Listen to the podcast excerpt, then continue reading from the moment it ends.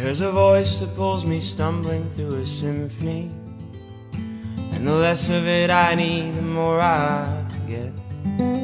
Till I'm swept up by the shape of all the centuries that can echo in the chambers of my chest.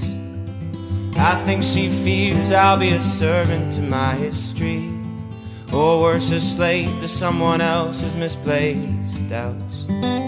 So I try too hard to kill what's out to kill me, till I'm blind and hiding in the lion's mouth. And the words she aches to hear pour through my canyon, and they're singing in the caverns of my limbs. No, I do my best to try to understand them.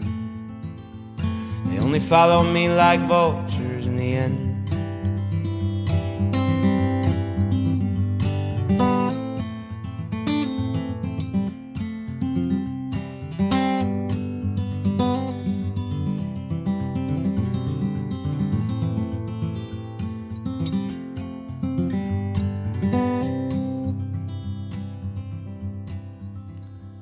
I once read that I should write something worth reading, or I should do something worth writing about. And as my ears they buzz like bees upon the ceiling, I start to pour a little more than I'm allowed.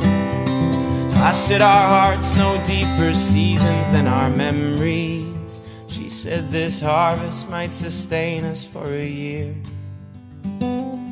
Of all the thousand ways the world could tempt me, I never met a better fighter than her fear. So as I try to breathe the air that she is breathing, and we dance a lightless dance upon my floor. I am burning to tell her she's all I'm needing. I'm drowned out by all the noise outside the door. Well, carried by the current of the morning, miles below the surface of the dawn. This is not the place that I was born in, but that doesn't mean it's not the place where I belong.